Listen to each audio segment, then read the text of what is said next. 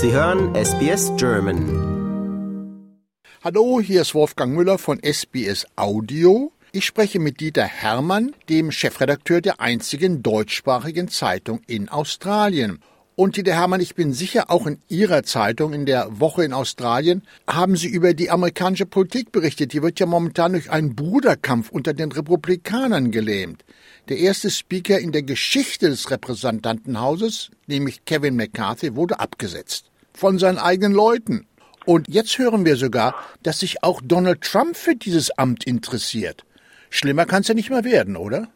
es verschlägt mir jeden Tag die Sprache, wenn ich die Agenturen, wenn ich die Nachrichten lese und es fällt mir gar nicht mehr so viel ein dazu zu sagen, weil ich einfach atemlos bin. Ich habe heute Morgen mir mal andere Zeitungen aus, aus aller Welt angeguckt und habe mir so einen kurzen Abschnitt jetzt aus einer dänischen Zeitung rausgesucht. Politiken ist eine liberale Zeitung, erscheint natürlich in Kopenhagen und ähm, die hat sich in wenigen Worten eigentlich mit der Absetzung von Kevin McCarthy beschäftigt, dem Vorsitz des US-Repräsentantenhauses. Das heißt, man muss ja jetzt sagen, dem ehemaligen Vorsitzenden. Die schreiben nämlich, gerade als man dachte, die politische Spaltung und Krise in den USA könnten nicht tiefer und schlimmer werden, geschah das dann dennoch. Mit dem Rauswurf von McCarthy haben die Republikaner einen weiteren großen Schritt in Richtung politisches Chaos gemacht. McCarthy war kein Held und ich finde, da haben Sie sehr recht. Er war nicht vertrauenswürdig und als Anführer schwach, weshalb die Demokraten ihn nicht retteten. Aber die Tatsache, dass die Republikaner ihren eigenen Anführer wütend auf die Straße werfen, weil er letzte Woche ausnahmsweise mal Verantwortung gezeigt hat, das sagt eigentlich alles darüber aus, wie radikalisiert die Partei geworden ist. Das waren die Dänen jetzt. Und es ist aber genau der Nagel auf den Kopf getroffen, dass die sich da die Köpfe blutig schlagen. Das ist einfach nicht vorstellbar in einem zivilisierten demokratischen Staat. Ich kann es nicht nachvollziehen, aber es ist Tatsache und man hört jeden Tag davon. Es ist wirklich es ist ein Bruderkrieg unter den Republikanern, die sich gegenseitig das Leben so schwer wie möglich machen. So sieht es aus. Ich meine, das war sowieso schwer. Das Finanzgesetz ist ja relativ kompliziert in den USA und die standen ja nun gerade mal wieder kurz davor, ihre Beschäftigten, ihre Beamten, ihre Angestellten, ihre Soldaten nicht mehr bezahlen zu können. Und jetzt hat dieser Herr McCarthy da einen Kompromiss gefunden und jetzt funktioniert zumindest wieder vorübergehend. Ist, vorübergehend sind die USA wieder flüssig. Und dafür hat er dann richtig eins auf den Hut gekriegt. Das hat den Republikanern gar nicht gut gefallen und das sieht von Ferne zumindest so aus, als hätten die Republikaner nichts Besseres im Sinne, als ihren eigenen Staat gegen die Wand zu fahren.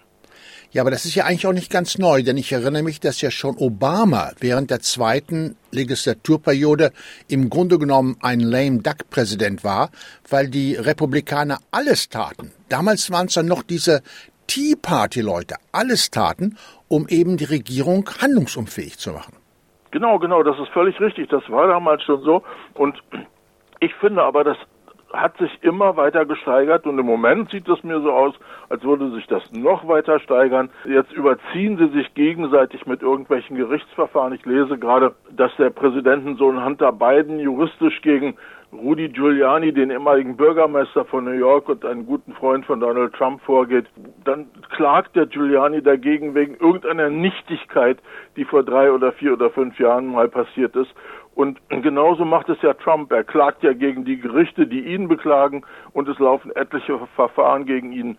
Und so überziehen die nicht nur die Republikaner sich gegenseitig, sondern natürlich auch die Republikaner die demokratischen Abgeordneten mit irgendwelchen Gerichtsverfahren, die viele Gerichte beschäftigen, die viel Geld kosten und die dem Bürger letztendlich wahrscheinlich gar nichts bringen. Ja, Sohn Hunter ist ja für den amerikanischen Präsidenten Biden so ein bisschen so ein Klotz am Bein. Also der hat ja auch einiges verkehrt gemacht. Ja, der hat ganz viel Dreck am Stecken, glaube ich. Ähm, nicht nur, dass er lange Jahre, Jahrzehnte drogenabhängig gewesen ist äh, mit den entsprechenden Folgen, sondern er hat irgendwie sehr dubiose Geschäfte gemacht mit auch sehr dubiosen Staaten und Machthabern. Das kann man aber, aber natürlich dem Präsident Biden nicht vorwerfen. Sein Sohn ist, ich weiß gar nicht, wie alt er ist, der ist knapp 50, glaube ich. Der lebt natürlich eigenverantwortlich und lebt sein Leben. Und deswegen beiden an den Karren zu fahren, halte ich für einen völlig falschen Weg. Aber was ich ja nur auch ganz bekannt finde, ist, dass wir jetzt heute Morgen lesen, dass sich Donald Trump für diese Speaker-Position anbietet. Der gleiche Mann, dessen Anhänger das Kapitol gestürmt haben.